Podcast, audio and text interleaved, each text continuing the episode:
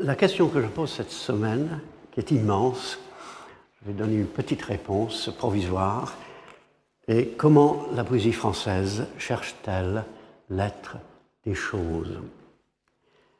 Évidemment, je pourrais faire toute une série de cours et même beaucoup d'années de cours sur cette question.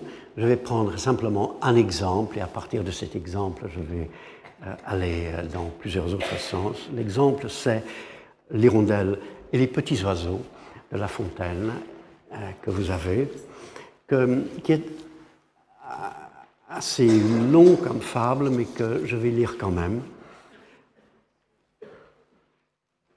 Une hirondelle, en ses voyages, avait beaucoup appris. Quiconque a beaucoup vu peut avoir beaucoup retenu. Celle-ci prévoyait jusqu'aux moindres orages et devant qu'ils fussent éclos, les annonçait aux matelots. Il arriva qu'au temps que la chanvre se sème, elle vit un manant couvrir main sillon. Ceci ne me plaît pas, dit-elle aux oisillons, je vous plains, car pour moi, dans ce péril extrême, je saurais m'éloigner ou vivre en quelque coin. Voyez-vous cette main qui par les airs chemine Un jour viendra, qui n'est pas loin, que ce qu'elle répand sera votre ruine.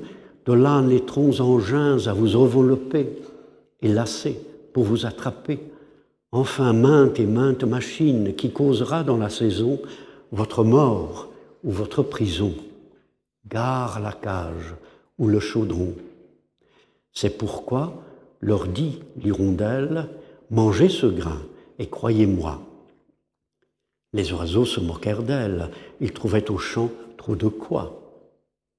Quand la chènevière fut verte, L'hirondelle leur dit Arrachez brin à brin ce qu'a produit ce maudit grain, ou soyez sûrs de votre perte. Prophète de malheur, babillarde, dit-on, le bel emploi que tu nous donnes, il nous faudrait mille personnes pour éplucher tout ce canton. La chanvre étant tout à fait crue, l'hirondelle ajouta Ceci ne va pas bien. Mauvaise graine est tout venu.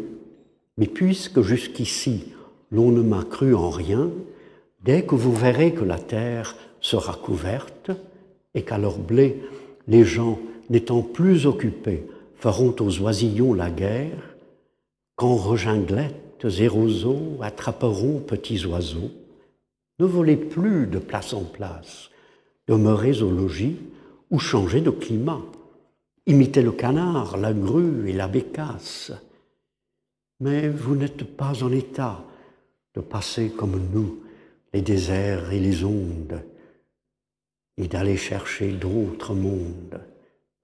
C'est pourquoi vous n'avez qu'un parti qui soit sûr, c'est de vous renfermer au trou de quelques murs.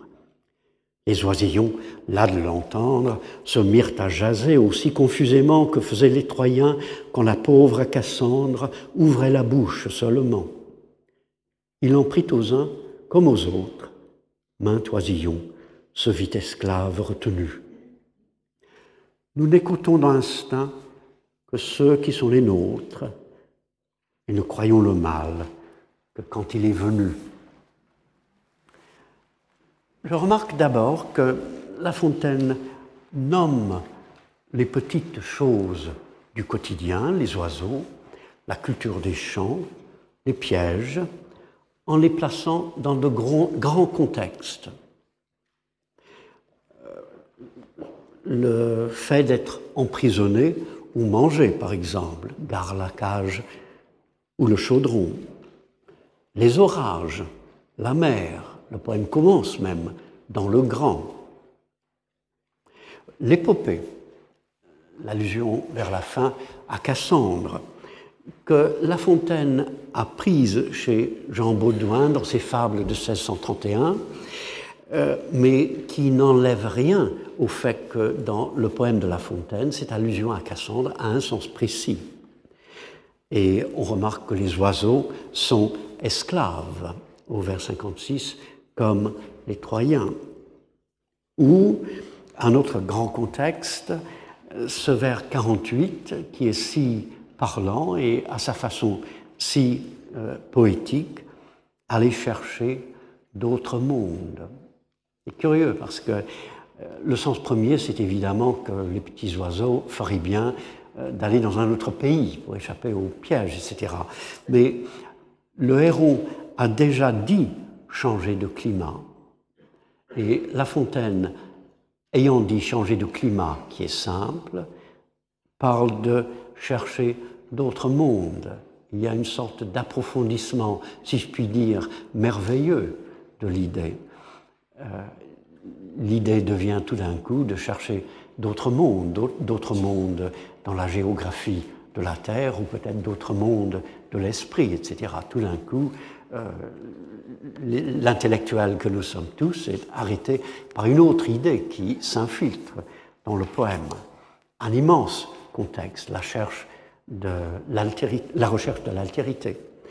Et puis, dans la morale, on a autre chose, me semble-t-il, qu'une morale que l'on tirerait naturellement de la fable.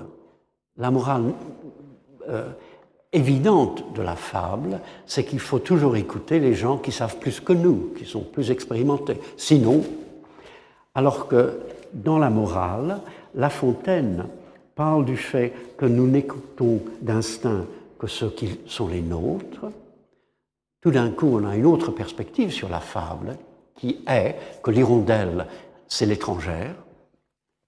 Et surtout, dans le dernier vers, en parlant du mal plutôt que du danger, il dit beaucoup plus que ce qu'il vient de dire dans la fable. Euh, ce n'est pas simplement que nous ne croyons le danger que quand il est venu, nous ne croyons le mal que quand il est venu. Et tout d'un coup, le dernier vers du poème ouvre le poème à autre chose, à un autre poème qu'il aurait pu écrire, que le mal, dans cette gamme de sens merveilleuse euh, que le mot a en français, et qui n'existe pas en anglais. Je parle très souvent de la, de la beauté, de la supériorité des mots anglais. Euh, là, le mot français, le mal, euh, est beaucoup plus riche en association Baudelaire le savait et s'en sert constamment dans les fleurs du mal, précisément. Euh, la Fontaine, en disant le mal ouvre son poème, a euh, l'idée que toutes les formes du mal euh, sont autour de nous et même peut-être en nous sans que nous les reconnaissions, juste au moment où c'est trop tard. Le vers, je le dis très mal parce que La Fontaine l'aurait dit, dit mieux, mais le vers résonne et continue de résonner après que la fable, le petit récit euh, à propos des oiseaux, disparaît. Autrement dit, un poème sur les oiseaux, ce n'est qu'une poème, une petite fable de La Fontaine, après tout, le genre de poème qu'on apprend à l'école, qu'on apprend à l'école en Angleterre, du moins j'ai appris des poèmes de La Fontaine euh, en Angleterre. Un poème sur les oiseaux s'ouvre continuellement à des choses beaucoup plus fondamentales, en allant de la mer et des orages, etc., jusqu'au mal. Les petites choses trouvent leur être dans un grand ensemble, et notre sens de l'être, à mesure que nous lisons le poème, s'accroît sans cesse. Et une deuxième chose à remarquer, c'est le langage. Les premiers vers, par exemple, une hirondelle, en ses voyages, avait beaucoup appris. Quiconque a beaucoup vu peut avoir beaucoup retenu. Strictement parlé, à strictement parler, les hirondelles ne voyagent pas. Ils vont d'un pays à l'autre, bien sûr, mais voyager implique la conscience d'un être humain. Voyager, c'est prendre plaisir à aller dans un autre endroit. Euh, c'est euh, c'est se souvenir de ce qu'on a vu de remarquable et d'étrange à l'étranger ou dans une autre région de son propre pays. Une hirondelle ne voyage pas. Et dès le premier vers, sans rien dire, à sa manière, La Fontaine euh, fait euh, s'insinuer dans le poème une autre idée. Euh, je me demande s'il avait à l'esprit, je ne crois pas en fait, le début d'un poème de Dubélé, que tout le monde connaît, Heureux qui, comme Ulysse, a fait un beau voyage, et puis est retourné, plein d'usages et raisons. Et il est clair que La Fontaine ne s'intéresse pas à l'être de l'hirondelle. On peut imaginer des poèmes, d'ailleurs, en anglais comme en français, il y a des poèmes où un poète peut très bien s'intéresser, dans la mesure du possible, à l'être d'un oiseau. Il ne s'agit pas de l'être de l'hirondelle, il s'agit en quelque sorte de l'être de, de l'être humain lorsque à l'aide de cette, euh, cet esprit de La Fontaine, euh, elle saisit à la fois l'hirondelle et l'idée des voyages. Je reviendrai à cette, euh, curieuse juxtaposition de, de, deux choses en fait très différentes. Et puis, deuxièmement, dans le langage, on passe d'un sujet prosaïque, il s'agit après tout d'une fable où des, petits oiseaux sont pris dans des pièges. Bon, ok. Ce n'est pas un, poème sur l'âme, ou sur Dieu, ou sur l'éternité, etc. Euh, mais on passe d'un sujet prosaïque à des expressions comme dans ce péril extrême. Et si cet hémistiche nous revenait à l'esprit, nous nous dirions, oui, évidemment, je connais dans ce péril extrême, c'est quelque part en, dans Corneille ou Racine, c'est peut-être même très souvent euh, dans Corneille et Racine, je n'ai pas vérifié. C'est tout à fait une expression euh, tragique, noble. Et le poème est plein d'expressions comme euh, celle-là. Votre ruine, par exemple, votre perte. Et je ne peux pas m'empêcher de, faire une petite digression sur la rime dans les vers 25-28. Euh, Quand la chenevière fut verte, l'hirondelle leur dit, arrachez brin à brin, ce qu'a produit ce maudit grain. Vous soyez sûr de votre perte. Et je note qu'en lisant le poème, le mot perte arrive presque comme de lui-même. Après verte, oui, perte. Je note aussi une sorte de choc sémantique entre verte et perte. Verte parle de, des champs, de la nature, de la vie de la nature. Perte parle évidemment euh, de la mort. Et beaucoup des effets de La Fontaine viennent, comme tout le monde le sait, euh, de la rime. Et je m'étonne encore maintenant du fait qu'à un certain moment, euh, des poètes français euh, ont eu marre de la rime, n'ont plus vraiment compris la rime. Je dis des poètes français parce que la rime n'est pas absolument essentiel dans la poésie anglaise. Et ne l'a jamais été, comme je l'ai dit euh, dans un autre cours. Mais euh, quand je lis ceci, par exemple, de Verlaine, un vers célèbre dans Art poétique, Ô qui dira les torts de la rime, je comprends ce qu'il veut dire, évidemment, la, rime peut être simplement euh, du clinquant. Mais j'ai envie de répondre au qui dira les joies de la rime. Qui dit ceci? La rime, cette esclave reine, cette suprême grâce de notre poésie, ce générateur de notre maître, c'est Hugo dans la préface de Cromwell. Et il me semble clair qu'à un certain moment, comme les poètes français n'ont plus senti l'alexandrin vers la fin du XVIIIe siècle et n'ont plus senti la, joie des vers réguliers au cours du XIXe siècle, ils n'ont plus senti non plus le pourquoi, le bene esse de la rime. Je ne dis pas qu'il faille toujours euh, utiliser des rimes, j'écris des poèmes sans rime la plupart du temps, mais il y a quand même euh, une sorte de savoir et une sorte de, de sensibilité, d'appréciation euh, à retrouver. Ça, comme une digression. Il y a donc partout dans le poème des expressions comme cela, comme prophète de malheur vers la fin. Et je remarque donc un certain ton, un certain style dans le poème. Le mot style est un mot que j'utilise très peu souvent, puisque la plupart du temps il est mal utilisé.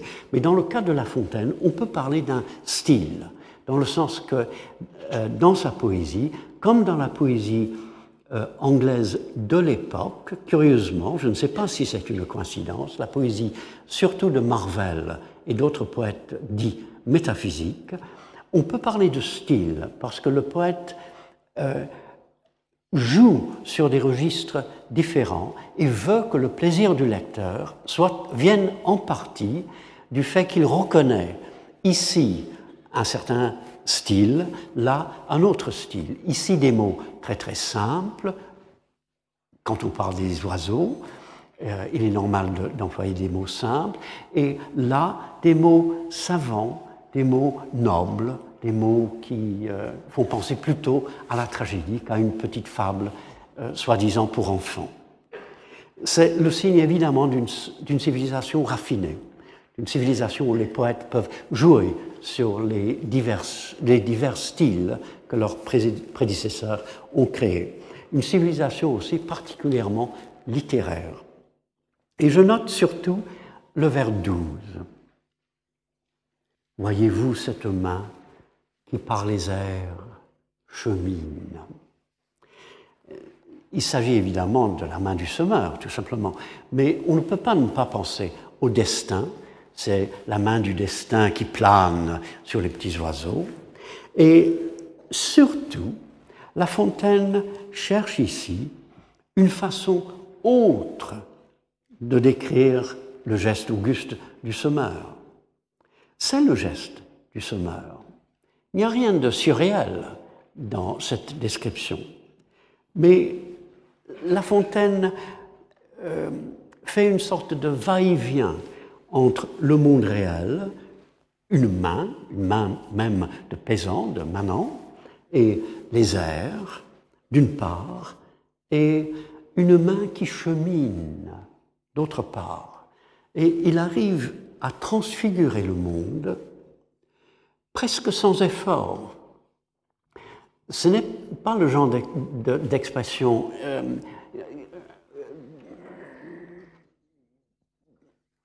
comment dire? Ce n'est pas une expression avec des mots rares, avec des mots où l'on sent que le poète a vraiment cherché à prendre quelque chose dans le monde réel et le transfigurer. C'est une expression en quelque sorte toute simple, il fallait quand même être à la fontaine pour la trouver, c'est comme chez Racine, la plupart des expressions sont simples, mais si on n'est pas Racine, on ne les trouve pas. Et il transfigure le monde en euh, planant légèrement au-dessus du réel et en parlant d'une main qui, par les airs, chemine. Euh, le langage refait le monde, et même l'inversion sert ce travail. Ce n'est pas une main qui chemine par les airs, mais une main qui, par les airs, chemine. L'inversion sert le travail en attirant l'attention sur ce mot en fait assez curieux quand on le regarde, chemine. Qu'est-ce que c'est qu'une main qui chemine par les airs?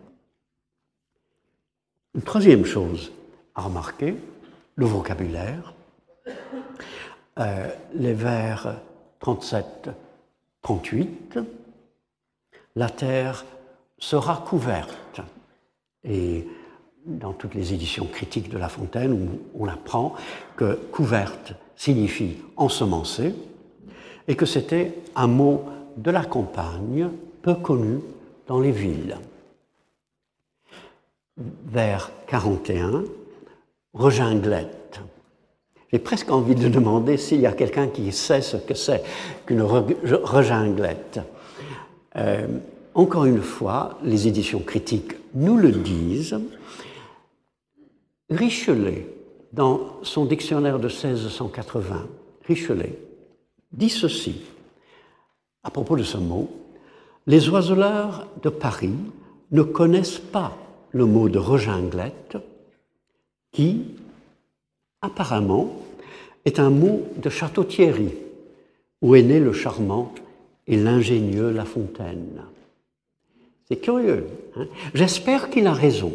En fait, je n'en sais rien. J'espère que Richelieu a raison de penser en, lisant ce mot, ça doit être un mot que La Fontaine a entendu à Château-Thierry, dans les environs de Château-Thierry, peut-être dans son enfance, et qu'il l'utilise à dessein. Le mot n'existe pas dans le dictionnaire de Furetière de 1690. Il existe dans le Grand Robert. Vous le cherchez en vain dans le Petit Robert. Il existe dans le Grand Robert, mais la seule citation à l'appui du mot est précisément ce vers de La Fontaine. Ce qui me fait penser que, en dehors de cette fable de La Fontaine, il est tout à fait possible que le mot n'existe point. Mais j'aimerais beaucoup penser que c'est un mot de la région de Château-Thierry. Euh, encore en France, on peut trouver des mots qui ne sont pas connus dans les villes et qui ne sont pas connus à Paris. Euh, en Sologne, par exemple, on peut parler d'une bouillée de glaïeuls, d'un groupe, d'un massif de glaïeuls, d'une bouillée. J'aime énormément le fait qu'une langue vit en partie par euh, ses particularités. Et devant euh, couverte et ojinglette, on peut être encore plus étonné par dans ce péril extrême. Couverte, c'est un champ ensemencé tel qu'un paysan le voit, pas tel qu'un homme des villes le voit, qui voit un champ ensemencé. Et on est peut-être plus près de l'être du champ à cause de cette perspective de quelqu'un qui le cultive, qui n'est pas comme nous, quelqu'un qui peut admirer un paysage. On est plus près de l'être du champ, précisément par la précision locale du mot. Reginglettes euh, sont des pièges à oiseaux tels qu'on les voit, si Richelieu a raison, dans un coin en particulier de la France. Et encore une fois, la précision du mot augmente sa capacité de nommer l'objet, alors que la main qui par les airs chemine nomme la chose d'une façon tout à fait différente. Ce qui est merveilleux dans, je vais utiliser le mot, merveilleux constamment cette année parce que je l'ai à l'esprit. Ce qu'il y a de très bien, de très beau dans ce poème, c'est le fait que d'une part, La Fontaine cherche les choses par les noms les plus précis possibles et même par un mot que lui seul euh, comprend, et que d'autre part, il cherche en quelque sorte l'être des choses d'une façon tout à fait disons, poétique, littéraire. La main qui par les airs chemine nomme la chose de façon littéraire, élégante et peut-être aussi un peu cérébrale. Il y a deux manières de nommer qui sont présentes. D'où babillarde dans le vers 29. Les oiseaux accusent le héron d'être babillard et jaser. Euh, euh, l'hirondelle, pardon, euh, et jasé au vers 52. Et c'est un signe de l'ironie de La Fontaine que les oiseaux accusent l'hirondelle d'être babillarde, alors que ce sont en fait les oiseaux qui jasent. Mais cela me semble signifier que le thème ou le sujet de la fable est aussi parler à propos. Parler à propos, comme l'hirondelle, qui emploie le langage de l'expérience, de la mémoire, de la prévision, comme Cassandre, qui sait que le cheval de Troie est un piège, ou comme La Fontaine. La Fontaine, en tant que poète, ne jase pas. Son langage est complexe, Parfois, il nomme d'une façon, parfois, il nomme d'une autre façon. Son langage est complexe, comme le monde, et son langage est parfaitement étudié, parfaitement, dirais-je, stylisé, dans le sens le plus admirable du mot stylisé. La question à poser, c'est en quoi est-ce que cela est français? Alors comme vous savez, je me méfie toujours des distinctions trop massives, trop tranchantes. Euh, mais je note néanmoins que euh, par ce côté euh, stylisé, littéraire, par le côté ce péril extrême, la main qui par les airs chemine, La Fontaine fait penser à Racine et presque à toute l'époque, à la poésie de son époque. Euh, au début de Bérénice, par exemple, arrêtons un moment la pompe de ces lieux, je le vois bien Arsa, c'est nouvelle à tes yeux, souvent ce cabinet superbe et solitaire, les secrets de Titus et le dépositaire. C'est ici quelquefois qu'il se cache à sa cour lorsqu'il vient à la reine expliquer son amour. Des vers archi connus, c'est le problème avec Racine, évidemment, on connaît ces vers, donc on ne les étudie plus. Euh, des vers très connus où il est question de décrire un cabinet. Comment Racine décrit-il un cabinet? Mais un peu comme La Fontaine décrit le geste auguste du semeur. D'abord, évidemment, par anthropomorphisme. Si le cabinet est superbe et solitaire, c'est surtout parce que Titus va devenir lui-même un empereur superbe et solitaire, mais aussi le cabinet est le dépositaire des secrets. Quand on lit cette expression, bon, on comprend et on passe à autre chose, mais quand on se concentre sur elle, elle devient curieuse. Comment est-ce qu'un cabinet peut être le dépositaire de secrets les secrets semblent vivre et rester dans ce lieu plus que réel. C'est un peu comme si dans le cabinet, les secrets de Titus y étaient toujours, pas simplement au moment où il en parle avec, euh, où il parle avec euh, Bérénice.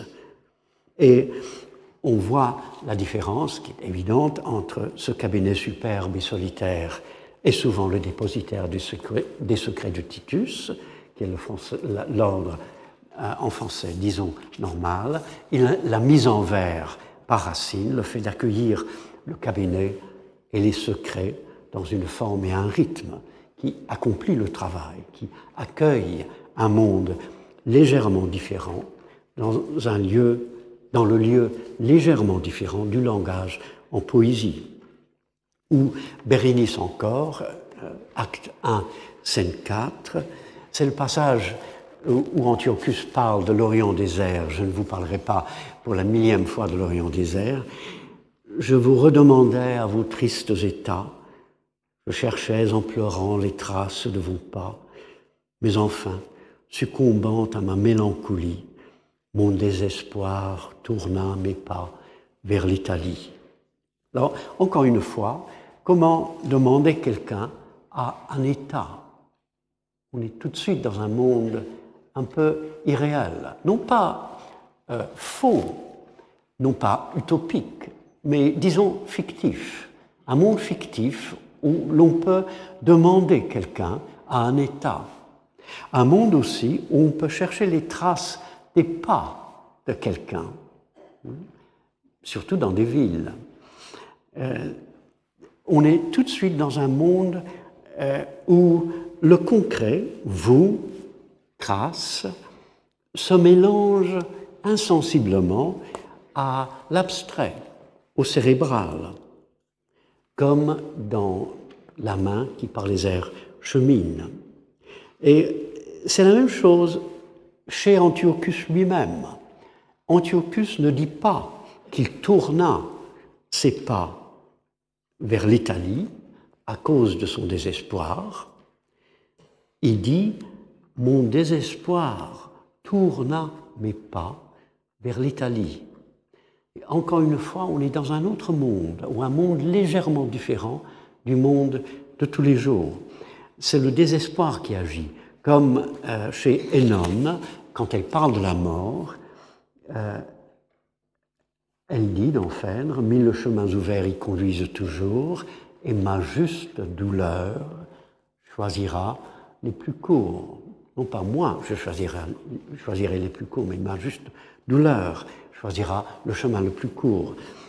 La merveille de la poésie française de cette époque, c'est que l'être humain aussi devient légèrement autre par le fait que les personnages s'examinent, voient leurs émotions et disent bon j'ai cette émotion qui fait ceci, j'ai cette émotion qui fait cela, juste, mon, mon, désespoir fait ceci, euh, ma douleur fait cela.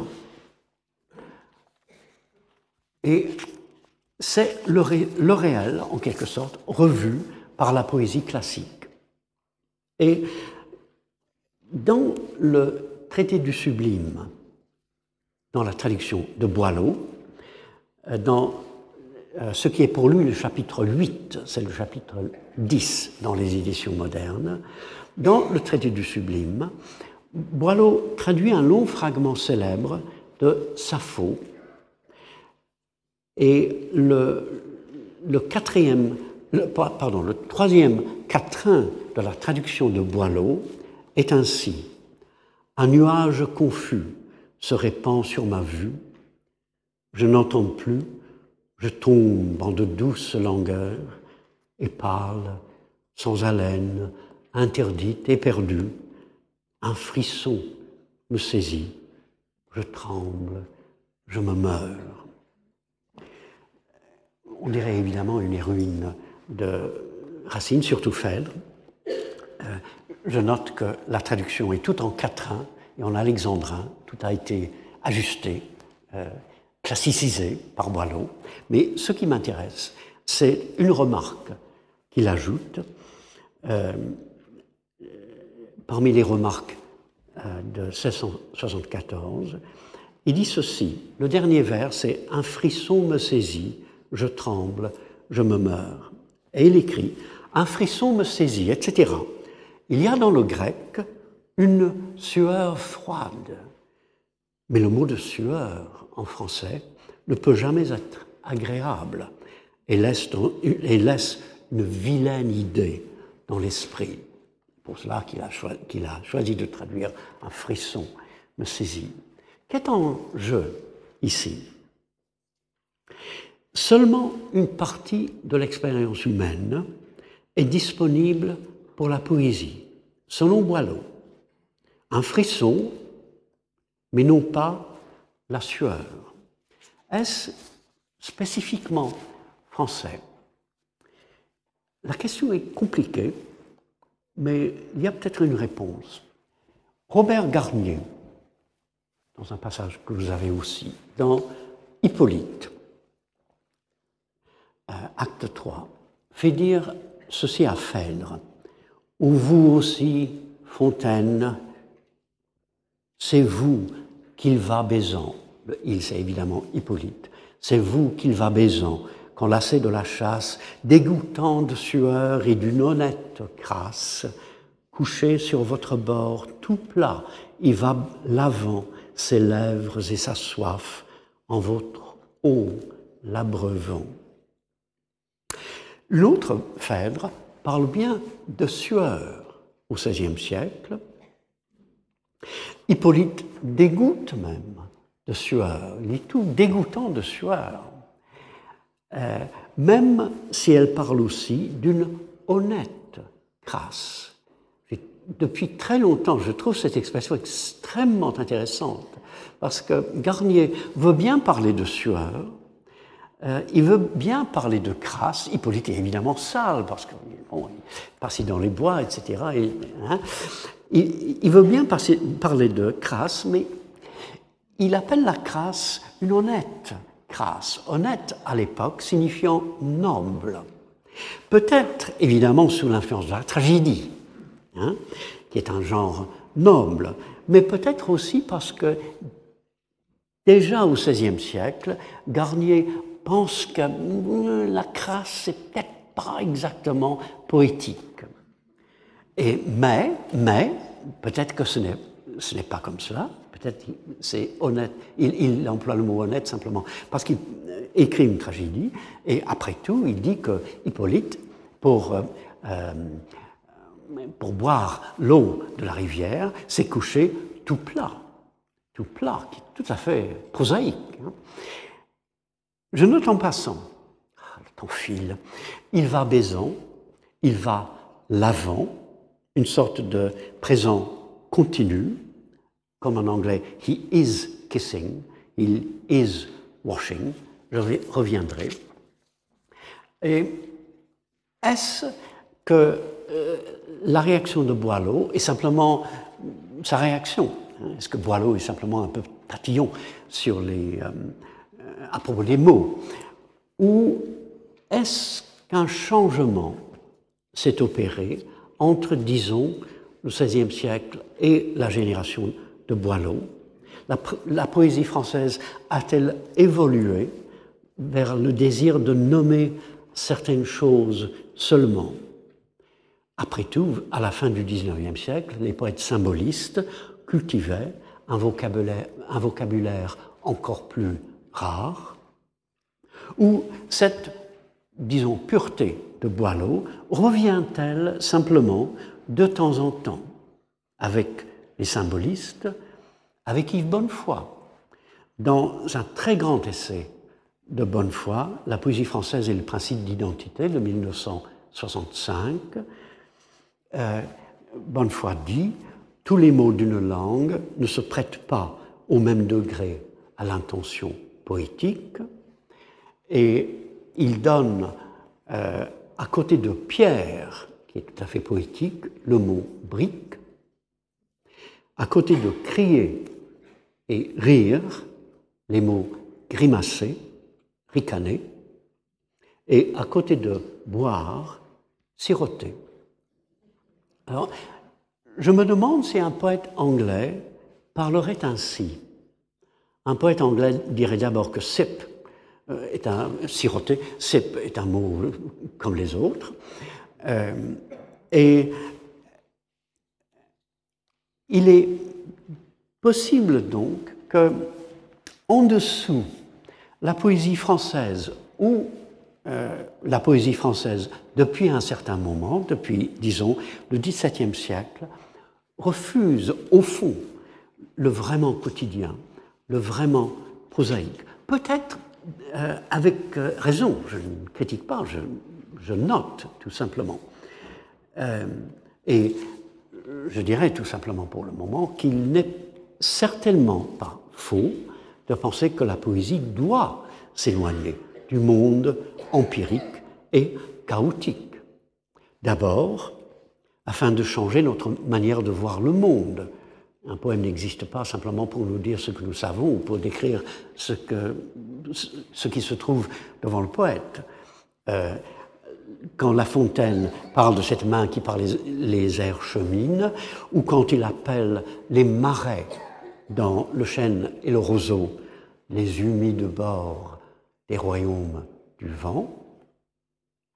Quand Racine fait dire à Phèdre, Dieu, que ne suis-je assise à l'ombre des forêts, euh, quand Boileau euh, parle euh, dans le lutrin d'une alcôve où parmi les douceurs d'un tranquille silence règne sur le duvet une heureuse indolence, en passant euh, de duvet, qui est, pour ainsi dire, réel, à douceur, silence et indolence, personnification. Euh, lorsque les poètes de cette génération et demie écrivaient comme ça, ils changeaient le monde précisément en transcendant euh, ce qu'il décrivait. Une deuxième raison pour que la poésie doit s'éloigner tant soit peu du réel empirique, chaotique, etc., c'est afin de présenter ce que ce qu'Aristote appelle les universaux. Dans la poétique, euh, il dit que la poésie est plus philosophique que l'histoire, parce qu'elle traite non pas du particulier, mais du général. On peut interpréter cela de beaucoup de manières très différentes les unes des autres, mais il est certain que vivre dans un poème n'est pas la même chose que vivre en dehors du poème, et c'est la différence du poème qui donne au lecteur une expérience fictive des émotions, des sensations, des idées à la fois réelles et irréelles, qui lui permettent de voir clair, de comprendre, qui lui permettent de pénétrer précisément à l'être des choses, au-delà des apparences. Mais il est vrai aussi que, et surtout pour un poète anglais, mais pour certains poètes français aussi, que la description la plus détaillée d'un objet peut donner ce surcroît d'être que la poésie recherche. Dans un cours de l'année dernière, j'ai parlé de ce que j'appelle l'acte poétique. Dans certains poètes anglais, surtout Clare et Hardy, Clare qui, appelle le qui dit que le rossignol est brun comme une motte de terre. Euh, des descriptions tout à fait détaillées, mais parce que ce sont des poètes qui font ces descriptions, et parce qu'ils font autre chose en réalité que dire bon c'est comme ça, c'est comme ça, etc. Euh, même dans ces descriptions très détaillées, on a l'être de la chose, on a même une sorte de surcroît de l'être de la chose par la présence des images, du rythme, etc. Alors que la tendance, je dis bien, la tendance de la poésie française, peut-être depuis un moment, est de s'approcher de l'essence, de s'éloigner de la description, de la narration, comme le disait explicitement Mallarmé. La Fontaine est peut-être d'abord français, pour cette raison-là, mais le côté couverte, rejinglette, fait penser à la poésie antérieure à La Fontaine. Encore une fois, je me demande si les choses n'ont pas changé à un certain moment. Euh, et c'est euh, très évident dans euh, les vers 41-42, quand reginglettes et réseaux attraperont petits oiseaux, et dans les vers 15 et 16, de là naîtront engins à vous envelopper et lacets pour vous attraper. Alors, vous avez remarqué l'absence d'articles. Rejinglette, réseau, lacets, etc. Ce sont, pour ainsi dire, des appellations immédiates de la chose. Et c'est pour cela que je vous ai donné passage, les deux passages de Chrétien de Troyes dans le conte du Graal, les vers 67-71, par exemple.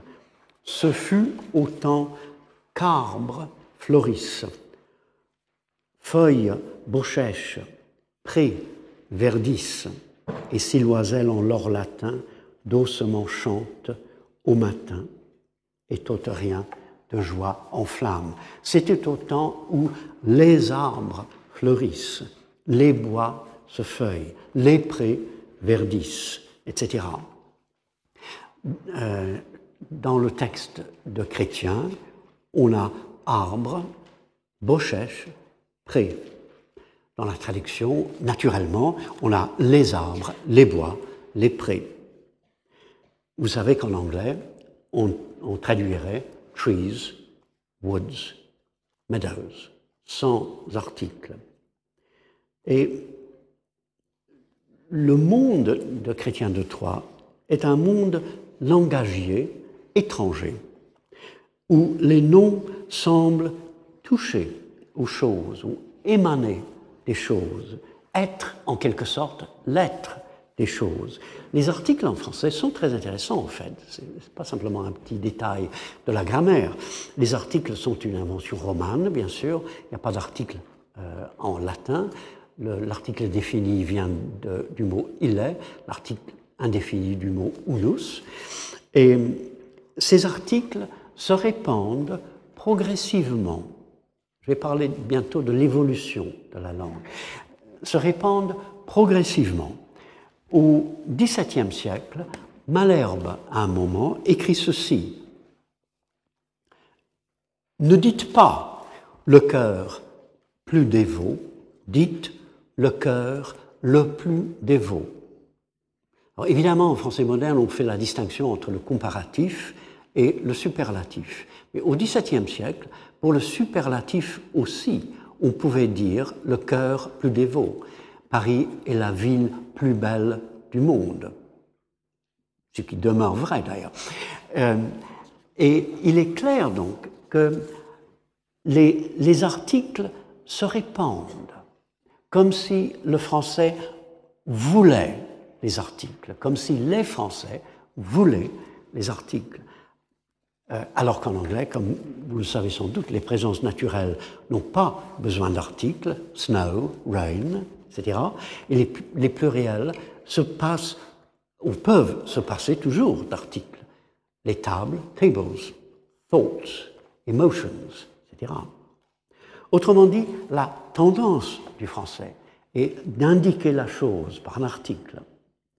Euh, et cette tendance euh, est déjà de l'éloigner très légèrement, et on peut très bien dire, et très bien penser, d'éloigner la chose de façon poétique. Ensuite, les vers 1 à 6 du Conte du Graal. Qui petit sème, petit et qui auque recueillir vieux, en tel sa semence espande, que fruit à son double l'y rende, etc. Qui sème peu récolte peu, et qui veut avoir belle récolte, qu'il répande sa semence en un lieu, qui lui rende fruit au centuple. Alors, je remarque au vers 5 euh, que quarantaire qui rien ne vaut peut être traduit quarantaire qui ne, rien, qui ne vaut rien. Autrement dit, on peut mettre terre sans l'article, mais c'est rare. Et je note surtout, au vers 3, le mot épande, espande, le subjonctif, qui est simplement isolé, comme en latin, le verbe suffit. Euh, quelqu'un euh, qui veut avoir belle récolte espande, euh, alors qu'en français moderne, on est obligé de dire évidemment qu'il répande. Comme en anglais d'ailleurs. Latin, c'est encore plus compliqué en, en anglais. Encore une fois, pour nous, la langue de chrétien est étrangement, peut-être même un peu magiquement, près des choses. Non pas pour chrétiens, évidemment, parce que c'est comme ça qu'il parlait. C'était le français de son époque. Mais pour nous, il y a une sorte de magie, me semble-t-il, dans cette proximité euh, de la, du, mot à la chose. Et je note quelque chose d'intéressant dans la traduction du vers 1661. 1661. Euh, il s'agit de Perceval. Si semé aux forêts sautaines. Traduction, dans l'édition que j'utilise, le voici qui s'enfonce dans la solitude des forêts, dans la solitude des forêts, plutôt que dans les forêts solitaires, aux forêts sautaines. J'ai cité tout à l'heure Phèdre, Dieu que ne suis-je assise à l'ombre des forêts. il y a une différence évidente, quand on l'a vu, et simple, entre les forêts solitaires et la solitude des forêts. Les forêts ombreuses et l'ombre des forêts. L'ombre des forêts est encore plus merveilleuse à cause de la ombre au singulier, puis forêt au pluriel. On se demande en réalité ce qu'est l'ombre des forêts. Comment est-ce qu'on peut être à l'ombre des forêts? On est à l'ombre d'un arbre. Euh, c'est vraiment une sorte de transfiguration du monde, légère et magique. Et la solitude, surtout, est une sorte de travail poétique très simple en français moderne. Ça, vient presque naturellement à l'esprit. La solitude des forêts euh, euh, crée un monde situé entre les forêts et la réaction de notre conscience. La solitude, c'est la réaction de notre conscience. Comme dans les premiers vers de Bérénice, la pompe de ces lieux n'est pas la même chose que ces lieux pompeux. Déjà, la pompe de ces lieux élève le lieu un peu au-dessus de lui-même.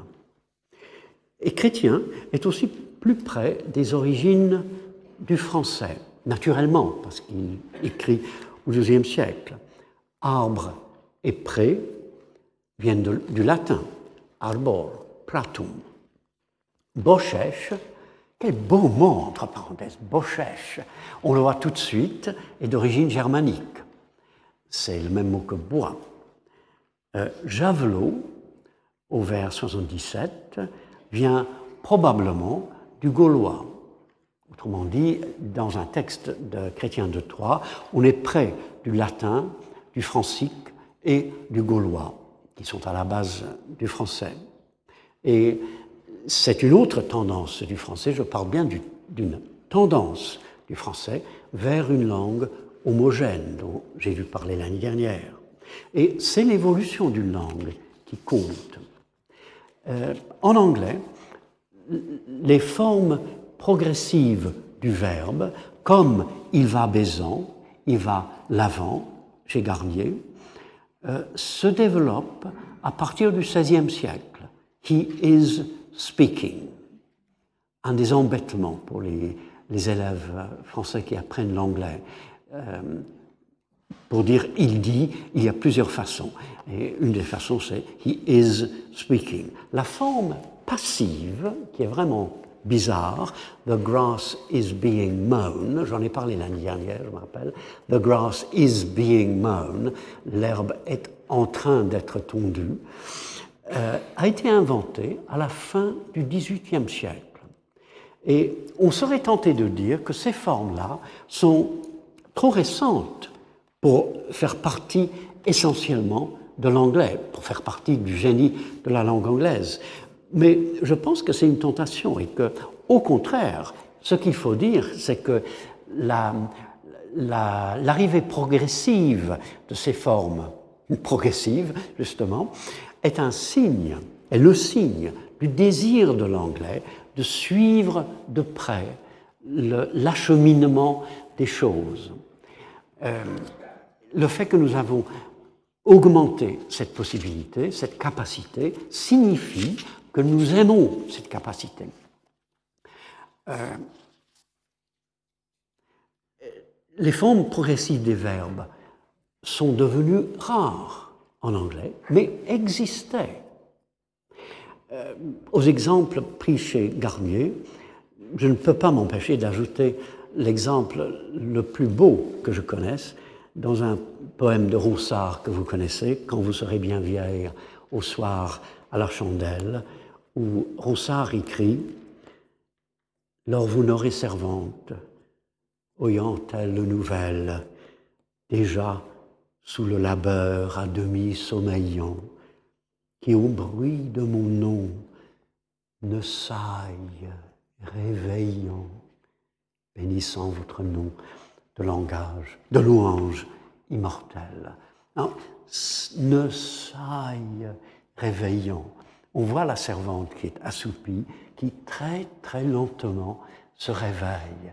Et c'est la forme progressive qui permet à Ronsard de suggérer cette lenteur, de la reprise de conscience en quelque sorte, par la, la servante. Et il faut évidemment le génie de Ronsard pour écrire le vers. Cette forme a existé en français, n'a pas tout à fait disparu, mais elle est devenue rare. Ce qui semble proposer que quand le français euh, s'occupe de l'être d'un événement ou d'une chose, euh, il préfère rester un peu en dehors, alors que l'anglais préfère entrer absolument dedans. La poésie française, euh, en ce qui concerne la recherche de l'être des choses, change peut-être, je souligne le mot peut-être, entre, disons, Garnier et La Fontaine, Racine, Boileau. Comme le français change en allant vers un certain éloignement par rapport au réel, afin précisément de dire l'être du réel en poésie.